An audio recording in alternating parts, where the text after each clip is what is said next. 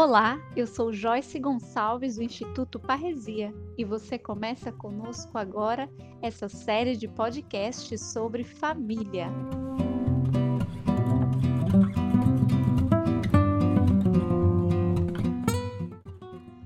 Nós começamos a nossa conversa sobre família com Daniel Ramos, ele é casado com o sagrado da comunidade de vida Shalom e hoje falará conosco sobre algo que nós apontamos como um grande desafio das famílias modernas: o individualismo. E nessa primeira conversa, ele nos trará as bases filosóficas deste conceito, iluminadas pela doutrina cristã.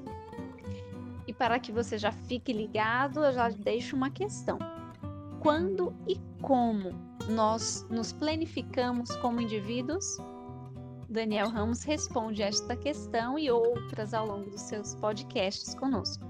Fique ligado.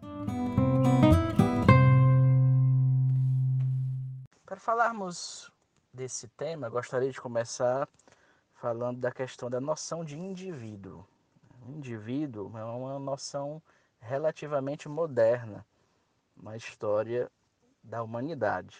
Partir da constituição dos estados modernos, por volta do século XVI em diante, a partir da inspiração dada pelo iluminismo, pelo humanismo, pelo renascimento, foi se fortificando a noção de indivíduo como aquela aquele ente né, que possui uma autonomia igual para com seus semelhantes, também diante da lei, juridicamente falando indivíduo que tem uma consciência de si, alguns séculos mais tarde a questão da consciência, com o nascimento da psicologia moderna. A partir do século XX, né, final do século XIX, através de George Simmel, alemão, que na sua grande obra Soziologie, no capítulo décimo, ele toca né, a questão da vida grupal e a individualidade, a influência que o grupo traz sobre o indivíduo, o tipo de relação entre os indivíduos e entre ah, o indivíduo e o todo da sociedade, né? relação que, segundo ele, não são simplesmente relações é, mesmas, né? mas relações que se baseiam na obediência às leis, né? né, na compreensão dos valores da sociedade que vão sendo positivados através do direito. Então, o indivíduo, para George Simon, era o fundamento do grupo. Né? Ele vai começando a colocar mesmo o acento sobre essa dimensão, é, a importância do indivíduo, né? Ele fundamenta o grupo porque ele é o conjunto, o grupo é o conjunto de indivíduos. Aí ele vai se distanciando um pouco de Durkheim, né, que dizia justamente que valorizava né, o grupo com relação ao indivíduo. Era o, o grupo social que fortificava, que constituía a força, né, que formava o indivíduo, dava força para o indivíduo. Né? Então, para cima, os indivíduos vivem em relação de cooperação, mas existem tensões entre eles, porque existem momentos de incompreensão. Então, entre essas, no meio dessas relações de cooperação, vão surgir também relações de oposição, os conflitos. Mas ele ele assina um caráter positivo para a dimensão conflitual na sociedade, né? próprio mesmo é, da mentalidade pós-revolução francesa. Né? O conflito ele é ideologizado, né? tem um valor em si. Por quê? Porque a partir dos conflitos as sociedades entram em crise e podem superar as mesmas crises. As crises são positivas, pois elas constituem a base para a superação da divergência dentro, no seio da sociedade. Né? Então é aí que vai se constituindo é, a dimensão mesmo do valor do indivíduo, o peso que se dá ao indivíduo, até entrar né, nas, nas filosofias existencialistas, onde se, a partir é, do, das, das filosofias de Descartes é, e que se fala principalmente do peso que se dá ao eu, né? penso, logo existo. Então, o eu é a base da existência. Né? O eu existe por si e é ele que se impõe à existência. Né? Então, o cartesianismo, as filosofias do sujeito, né? e em seguida, no século XX, os existencialismos, né? onde se dá um poder imenso àquilo que se vive na existência em detrimento de uma natureza do indivíduo. Né? Inclusive foi se colocando, foi se deixando de lado a dimensão do essencialismo, né? de que é, a pessoa tem uma essência, tem uma natureza, porque se, se diz que muitos dos totalitarismos do século XX vieram justamente dessas concepções essencialistas, né? onde você já tem um valor per si? E por isso você só precisa desenvolver esse valor. Por isso que o existencialismo vai contra isso, né? que o valor existe, mas ele vai se descobrindo, a identidade da pessoa vai se afirmando à medida que ela vai é, vivendo na sociedade. Né? Então, para Simmel, George Simmel, voltando a ele, né, a individualidade ela é quantitativa e qualitativa. Quantitativa, no sentido de quantitativa, cada indivíduo tem a mesma dignidade formal do seu semelhante. Mas a individualidade qualitativa é aquela na qual se procura afirmar a personalidade, a singularidade. Cada um afirma seu valor próprio e vai se dando um peso assim cada vez maior ao indivíduo. Né? Então, voltando ao início, né, nós dissemos que o termo de indivíduo, que é a base do individualismo, os ismos, não em todos os casos, mas em muitas das definições das realidades humanas, o ismo significa, o, o sufixo, né, ismo significa é, um exagero, né, individualismo, radicalismo, né, então ideologias, né, ideologismo. Né. Então o individualismo é a ideologia que aposta tudo no indivíduo, absolutizando quase a dimensão individual em detrimento da dimensão comunitária. Mas você vê que na história da humanidade, como dissemos no início, é, essa noção de indivíduo ela é relativamente recente.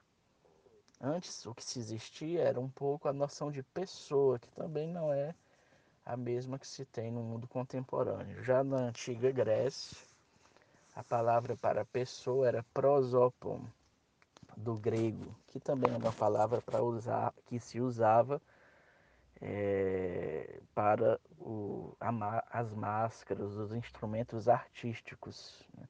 Então, prosopon era, digamos assim, é, quase que um personagem que a pessoa mimava no teatro grego. Né? Então, dá uma ideia de algo que você está mimando. E é apenas no cristianismo que se vai utilizar o termo de hipostase para significar as pessoas no mistério da Santíssima Trindade. Então as pessoas elas não vão mimar um personagem, mas elas têm uma subsistência nelas mesmas.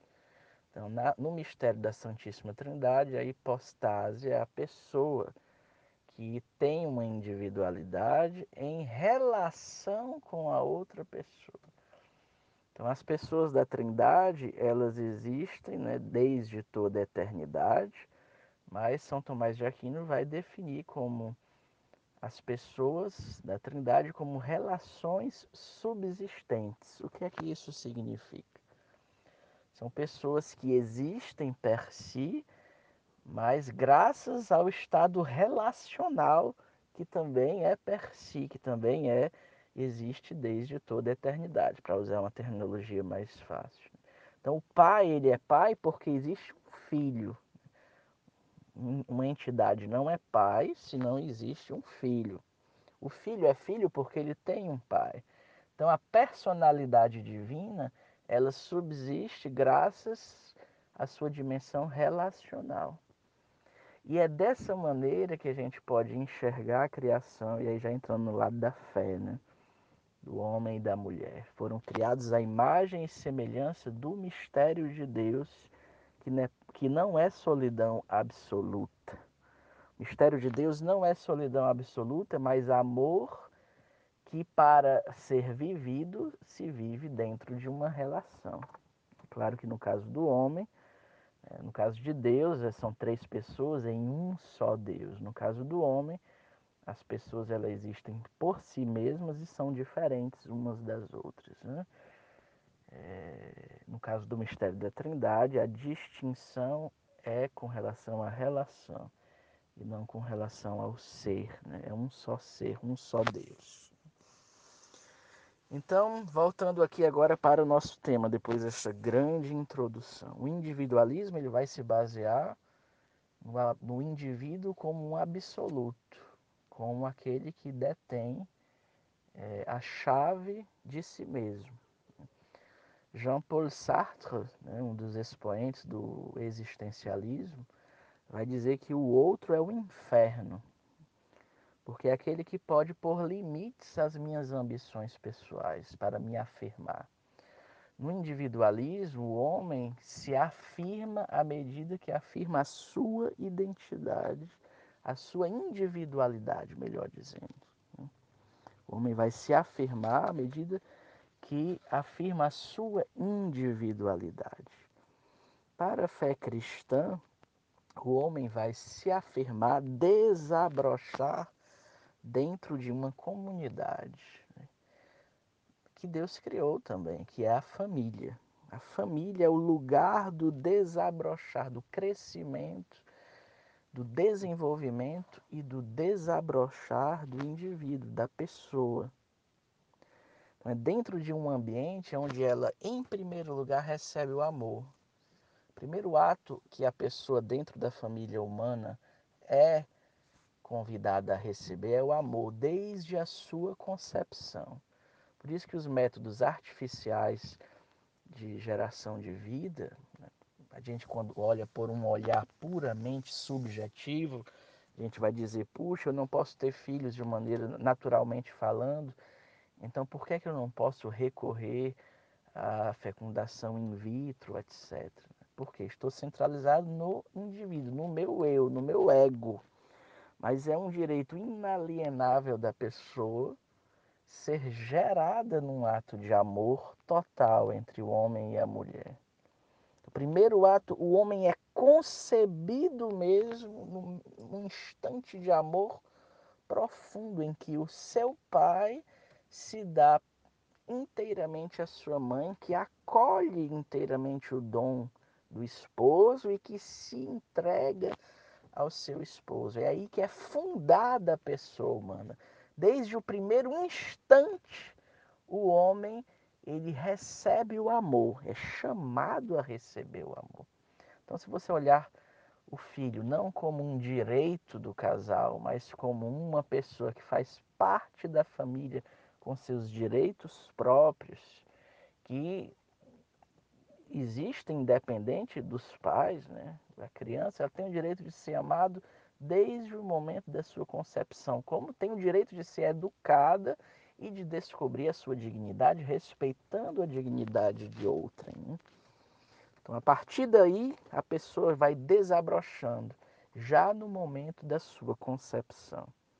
A família é esse lugar por excelência onde a individualidade ela não se afirma em detrimento do outro, mas graças ao outro. Não que você vai ser o produto do seu meio, mas você vai ser um dom para o meio no qual você foi gerado e educado. Você não é um produto, porque aqui não se trata de questão utilitarista, é uma visão utilitarista aquela que diz que o homem é produto do meio, como se o homem fosse um objeto simplesmente, útil ou inútil. Muitas questões éticas têm sido colocadas sobre o valor da vida humana, por exemplo. Né? Quando se é questão de escolher entre uma pessoa e outra, por exemplo, num tratamento hospitalar. Né? Quais são as questões éticas que são levadas em conta? Né? Bem, isso não é o nosso assunto. Mas voltando, a família é o lugar onde a pessoa se descobre como um dom e por isso pode se dar. Você só pode se dar se você se possui em primeiro lugar. E você precisa se receber do outro dentro dessa atmosfera de amor que é o outro, que é a família. Ficamos por aqui com Daniel Ramos, mas ele continua conosco no próximo podcast sobre individualismo e família. Não perca! E se você desejar aprofundar este conteúdo à luz da doutrina e da palavra de Deus, faça conosco o curso Família e Matrimônio. Basta entrar na nossa plataforma www.institutoparresia.org. Esperamos por você. Shalom!